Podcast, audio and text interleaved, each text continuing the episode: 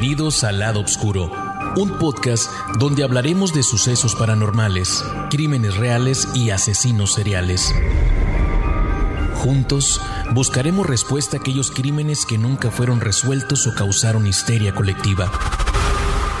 Analizaremos evidencia y daremos un viaje al pasado para meternos en las mentes retorcidas de nuestros protagonistas.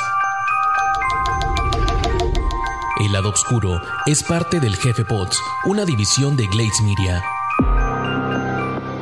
Entre las sombras de la historia criminal hay nombres que resaltan no solo por la magnitud de sus crímenes, sino por el impacto duradero y el horror que han dejado en su estela. Bienvenidos al lado oscuro, un podcast donde exploramos las vidas y las acciones de los asesinos seriales más infames que han caminado entre nosotros.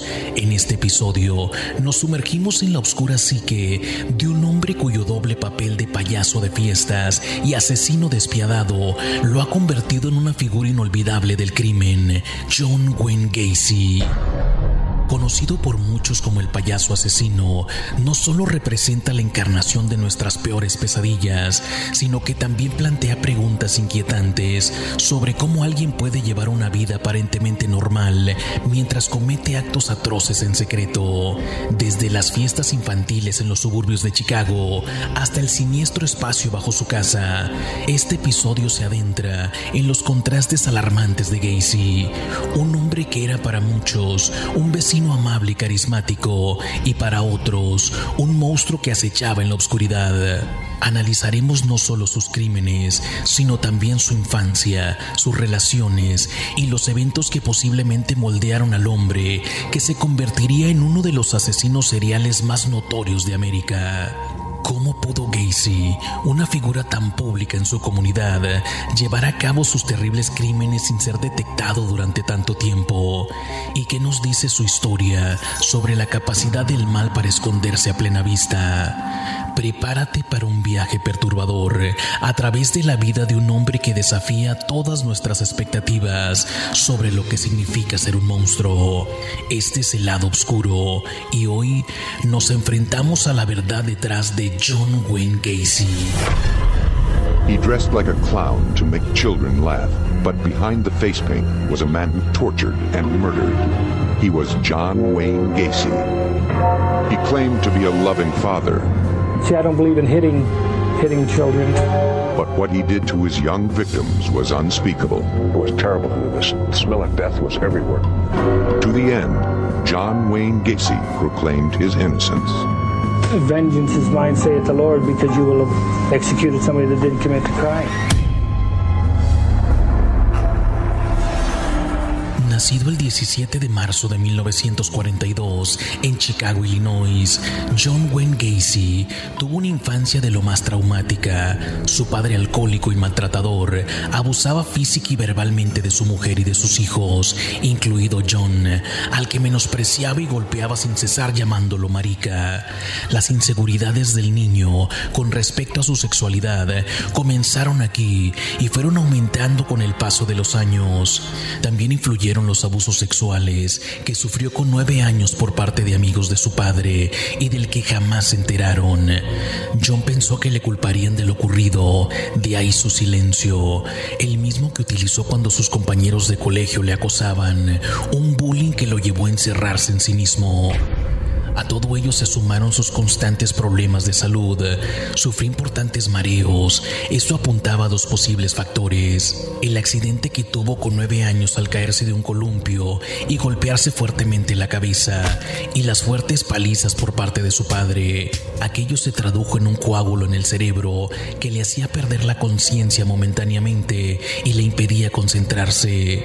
Sin posibilidad de terminar los estudios, John encontró en la política una vía de escape. Se ofreció como candidato del Partido Demócrata en su localidad, pero de nuevo se topó con la desaprobación del patriarca. No podía soportar que su hijo estuviese en el bando contrario, ya que él era republicano y conservador. Así que John puso tierra de por medio y se desvinculó de la familia. A sus 18 años, aterrizó en Las Vegas y empezó a trabajar en una funeraria como asistente mortuorio.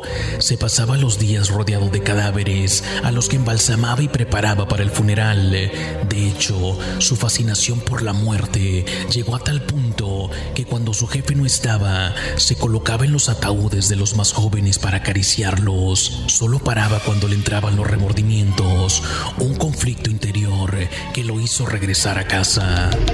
Ahí se graduó en una escuela de negocios, trabajó en una compañía de zapatos y al mudarse a Springfield conoció a su primera esposa, Marilyn Myers. En 1964 contrajeron matrimonio, tuvieron dos hijos y se mudaron a Iowa, en Waterloo, donde dirigió varias franquicias de la cadena KFC, propiedad de su suegro. Pero las fantasías homosexuales de John no cesaban. Estas encontraron salida al unirse a la Cámara Junior de los Estados Unidos en Waterloo. Como miembro reconocido y admirado de su comunidad, John recibió varias distinciones, pero todo era simplemente una fachada. Con el esta institución se vio inmersa en actividades relacionadas con las drogas, la prostitución, la pornografía o el intercambio de parejas. Gacy, uno de los más asiduos, incluso transformó el sótano de su casa en una especie de club donde acudían prostitutas y adolescentes con ganas de alcohol. Gracias a su estatus social, John pudo acceder a menores, hijos de otros socios, a los que convencía para mantener relaciones sexuales. La primera víctima fue Donald Borges, de 15 años, al que engañó diciéndole que verían una película para adultos. Al llegar a su domicilio, Gacy emborrachó a Donald, puso la cinta pornográfica y lo presionó para que le practicase sexo oral. El adolescente lo hizo, pero se lo contó a sus padres y terminaron denunciándolo ante las autoridades por abuso sexual. Tras ser detenido y llevado ante el tribunal, John alegó que era víctima de acusaciones falsas y de una estrategia para desprestigiarle políticamente, ya que el padre de Donald era su rival en la Cámara Junior. Estas alegaciones no le sirvieron de nada, y menos cuando contrató un matón para darle una paliza a Donald. Esta idea se le volvió en contra y terminó acudiendo a una evaluación psiquiátrica que determinó que sufrió un trastorno de personalidad antisocial. Pese a los informes, John fue declarado apto y responsable de sus actos. John Wayne Gacy, el futuro asesino en serie, sería arrestado por primera vez en 1968. El cargo de delito grave, intento de obligar a un empleado a realizar actos homosexuales, fue una gran sorpresa para quienes creían conocer a este simpático padre de dos pequeños, especialmente a su esposa de cuatro años. Gacy se declaró culpable de sodomía y fue sentenciado a 10 años en el reformatorio de hombres del estado de Iowa, en Anamosa. Su esposa solicitó el divorcio tras la sentencia. Enojado, Gacy le informó que no quería volver a ver a sus hijos y que en adelante los consideraría muertos a ella y a los dos niños. Como ocurre con este tipo de presos de naturaleza sexual, el presidio para John fue como un paseo por el parque. Se comportaba como una persona modelo y se convirtió en el cocinero de la penitenciaría. Prácticamente se convirtió en un preso ejemplar. Quizá por eso tan solo cumplió 18 meses y obtuvo la libertad condicional el 18 de octubre de 1971, pero con 12 meses de vigilancia.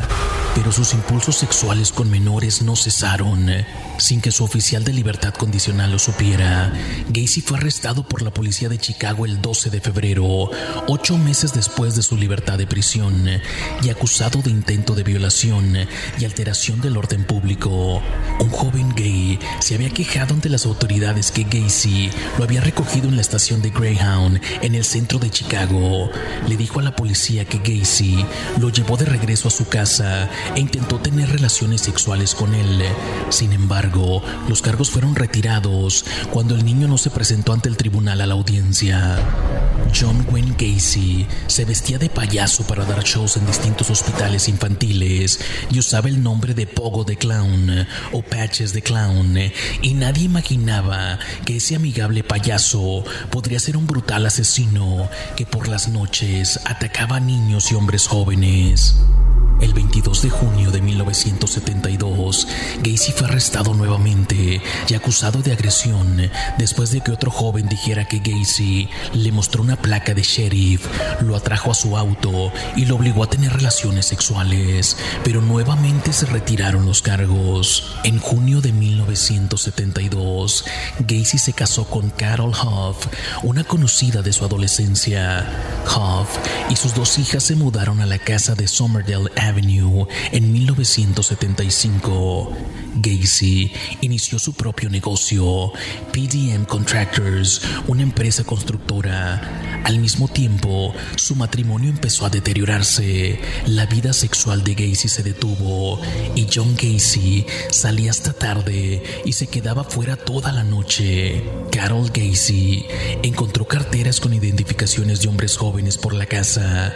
John Gacy comenzó a introducir pornografía gay en la casa y esto hizo que la relación se deteriorara cada vez más. Los Gacy se divorciaron en marzo de 1976. Gacy se volvió activo en el Partido Demócrata local, primero como voluntario para limpiar las oficinas del partido, y en 1975 y 1976 formó parte del Comité de Alumbrado Público de Norwood Park Township. Finalmente obtuvo el título de capitán de distrito y con esta capacidad conoció y fue fotografiado con la primera dama, Rosalind Carter, quien estaba en la ciudad para el desfile anual del Día de la Constitución Polaca, celebrado el 6 de mayo de 1978. Gacy dirigía el desfile ese año por tercer año consecutivo. Carter posó para fotografías con Gacy y autografió la foto para John Gacy, mis mejores deseos, Rosalind Carter. En la imagen, Gacy lleva un pin con la letra S que indica una persona que ha recibido autorización especial del Servicio Secreto de los Estados Unidos. Durante el registro de la casa de Gacy, después de su arresto, esta foto causó una gran vergüenza al Servicio Secreto. En julio de 1975, uno de los empleados de Gacy, John Bokovich, desapareció.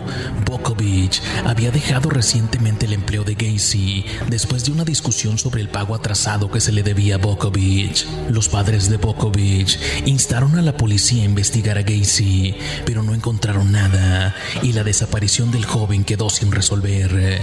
En diciembre de 1976, otro empleado de Gacy, Gregory Gotzig, desapareció y sus padres pidieron a la policía que investigaran a Gacy, una de las últimas personas que se sabe que habló con el niño. En ninguno de estos casos, la policía persiguió a Gacy ni descubrió sus antecedentes penales. En enero de 1977, John Shitz, un conocido de Bukovich, Gotzik y Gacy, también desapareció. Más tarde ese año, otro de los empleados de Gacy fue arrestado por robar gasolina en una estación. El coche que conducía había pertenecido a Shitz. Gacy dijo que Shitz le había vendido el coche antes de salir de la ciudad y la policía no siguió investigando el asunto. Luego, Gacy comenzó a cansarse de cavar agujeros en su garaje. Quería espacio que estuviera disponible en todo momento. Contrató uno de sus empleados, David Cram, para hacer más espacio. Cram también se quedó en el dormitorio de invitados de la casa de su jefe. Una noche, Cram llegó a casa del trabajo y encontró a Gacy borracho y disfrazado de payaso. Tomaron unas copas y luego Gacy engañó a Cram para poder esposarlo. Luego Gacy empezó a gruñir y comenzó a hacer girar a Cram por la habitación gritando voy a violarte.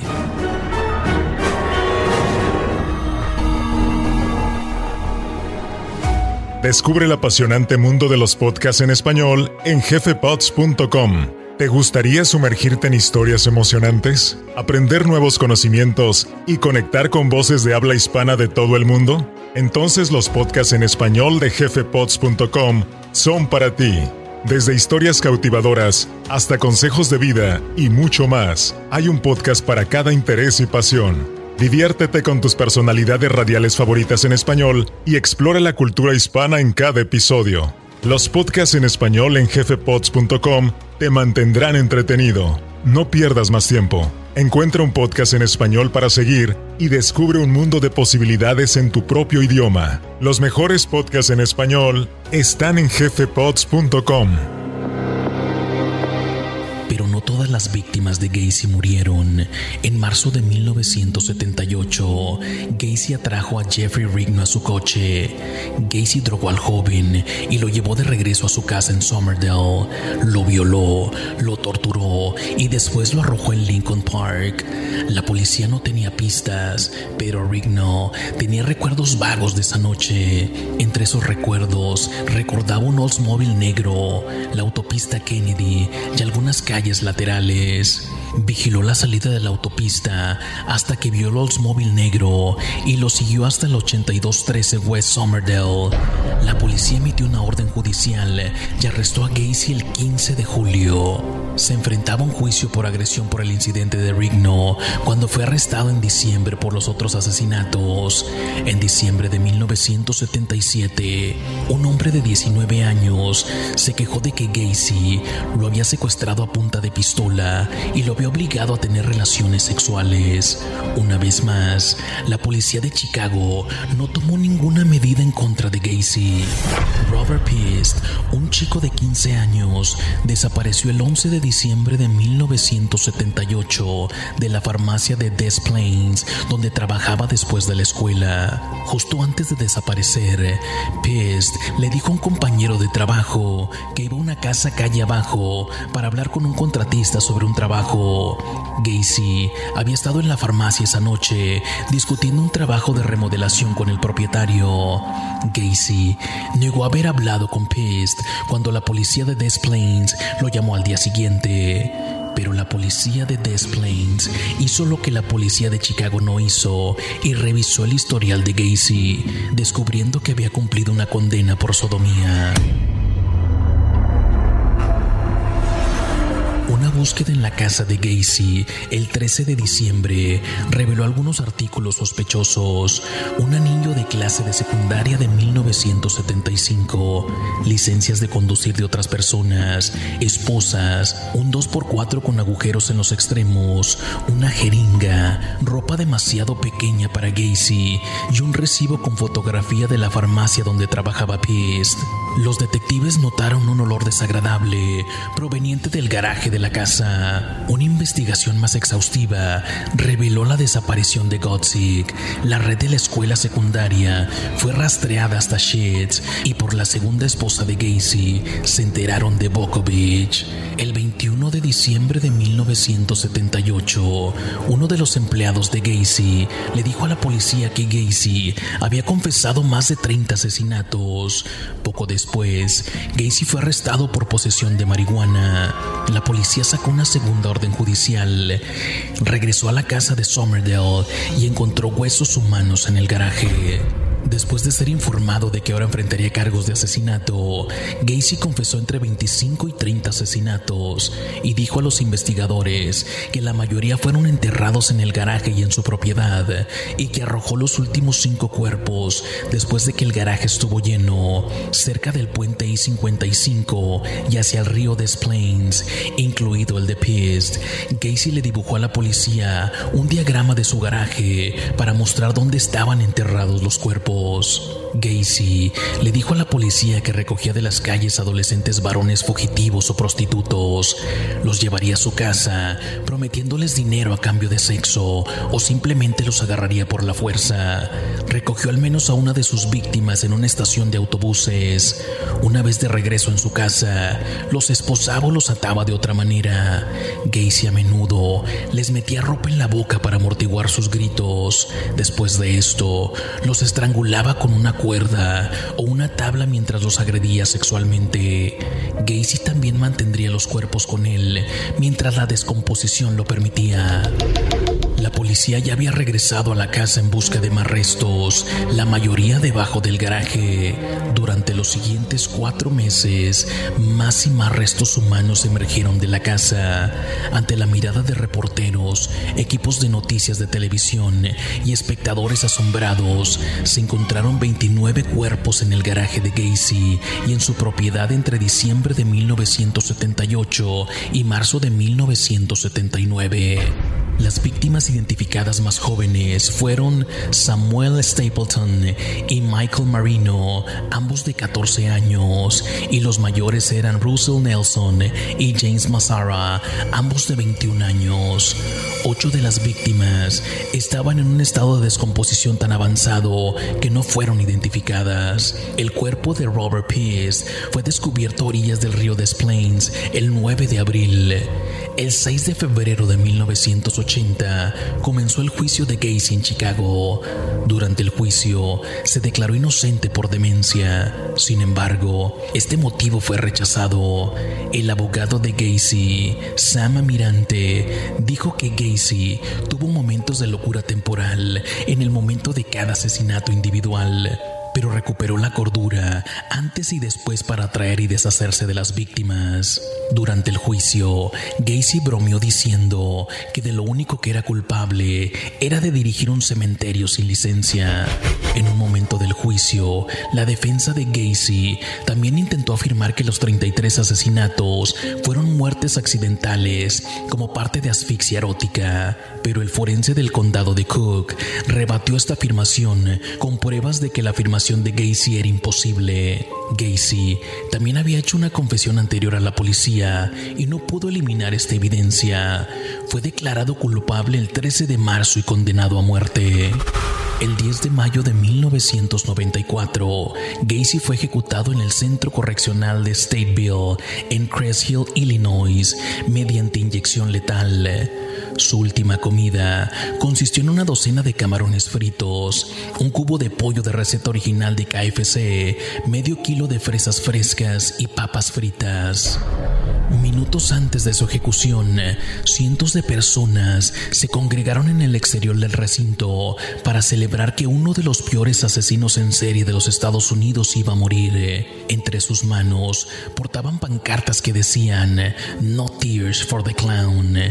Ese día se reportaron numerosos arrestos por intoxicación pública, violaciones de contenedores abiertos y alteración del orden público. Los vendedores vendían camisetas y otras mercancías relacionadas con Gacy, y la multitud aplaudió en el momento que Gacy fue declarado muerto. Por su parte, Gacy soltó unas últimas palabras a modo de maldición.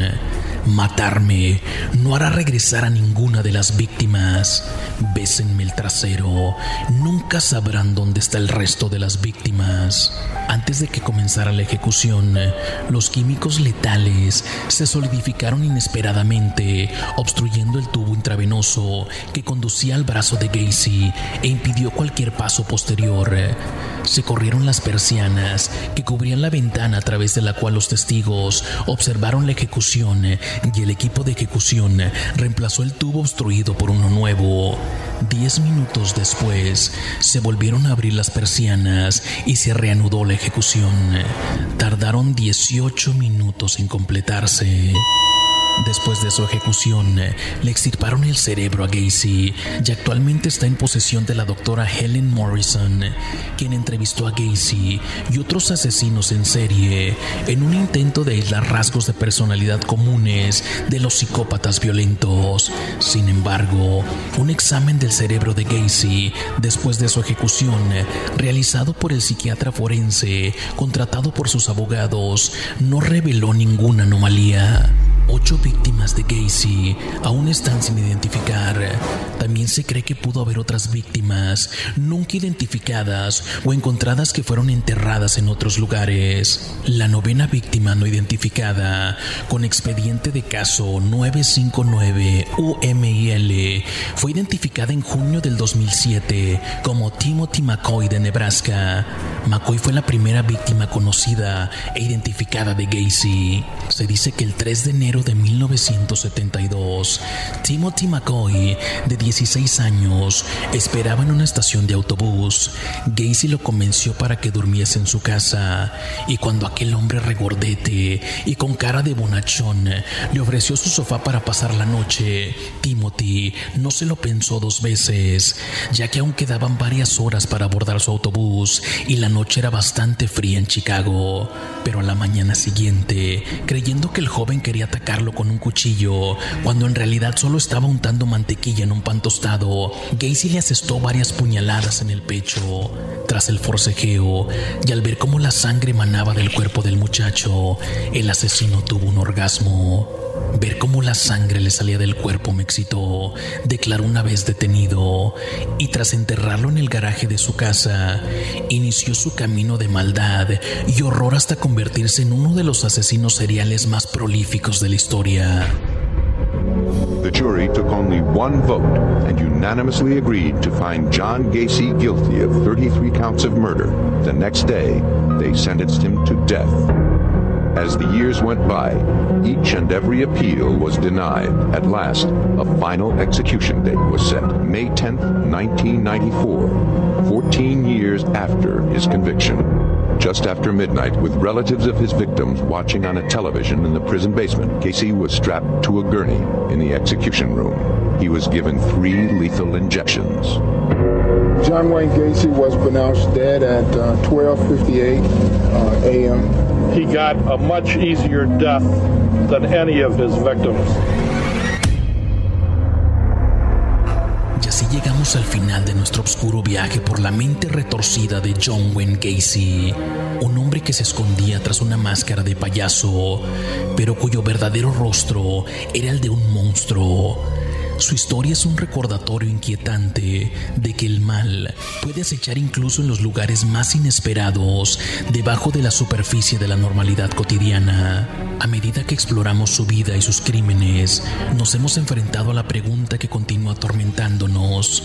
¿Cómo pudo llevar a cabo estos horrores durante tanto tiempo sin que nadie sospechara? A menudo, los asesinos seriales como Gacy son expertos en esconder su verdadera naturaleza detrás de una fachada de normalidad.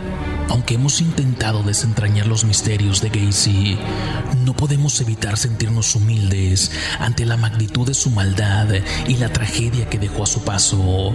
A través de sus acciones, arrebató vidas inocentes y dejó cicatrices imborrables en las vidas de sus víctimas y sus seres queridos. Mientras concluimos este episodio, recordamos a las víctimas de Gacy y honramos su memoria. Que su legado no sea el de la oscuridad, sino el de la fuerza y la resistencia de aquellos que sobrevivieron y encontraron la valentía para contar sus historias. Gracias por acompañarme en esta exploración inquietante de la vida y los crímenes de John Wayne Gacy. Si deseas seguir explorando los abismos de la psique humana, no dudes en suscribirte y unirte a nosotros en futuros episodios de Lado Oscuro. Yo soy Marcos García.